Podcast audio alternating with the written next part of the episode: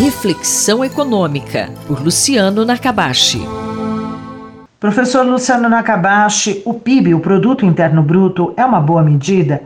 E como essa nova medida é melhor? Quando a gente olha o PIB, ele tem suas vantagens, ele tem uma contabilidade para se medir o PIB que é bastante padronizada, é a mesma metodologia em vários países, então ele é confiável no sentido da coleta dessas informações consequentemente comparável entre países. O que importa é o PIB é, por trabalho e per capita, não é o total, né, em termos de bem-estar. E ele é razoável também porque ele mede coisas que são muito importantes para o bem-estar. Quanto maior a capacidade produtiva de um país, que é capturado pelo PIB, né, o PIB é essa medida de capacidade produtiva, mais as pessoas têm acesso a consumo de bens e serviços que são muito importantes, como alimentação, acesso à saúde, educação, vestimentas, moradia, transporte. Então são todos itens que são importantes. E aqueles países que têm um PIB per capita maior, a população tem mais acesso a esses bens e serviços que são importantes no bem-estar. Mas é claro que tem problemas. Então essa medida que foi é, desenvolvida por Charles Jones e Peter Clinton, ambos são professores da Universidade de Stanford, ele se baseia no consumo. Porque o PIB não necessariamente vira consumo, uma maior parte dele é investimento. Outra parte é gasto de governo, né? outra parte vai para, para as exportações.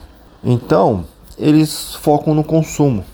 E o consumo, ele está mais diretamente relacionado, né? Se a gente compara a China com o Brasil, por exemplo, a China já passou a gente recentemente em termos de PIB per capita, mas a taxa de poupança deles é muito alta. Poupam muito, investem muito e consomem pouco em relação ao PIB comparado com o Brasil. Então, em termos de consumo, o Brasil ainda está melhor, por exemplo. E leva em conta também lazer, né, que é uma coisa bastante importante no bem-estar das pessoas, leva de forma explícita, leva a questão de variação do consumo e lazer ao longo do, da vida das pessoas, isso a gente considera também como sendo elementos importantes no bem-estar das pessoas, e a expectativa de vida. Então é um índice muito mais completo. Professor Nakabashi, o que vem acontecendo nos estados brasileiros no período de 2002 a 2017, nesses 15 anos? O que a gente percebe é que nesse período, que são os dados que a gente tem disponível é, para fazer esse tipo de análise, então quando a gente olha os estados brasileiros, a gente analisa 2002 a 2017 porque é o período que a gente tem os dados disponíveis.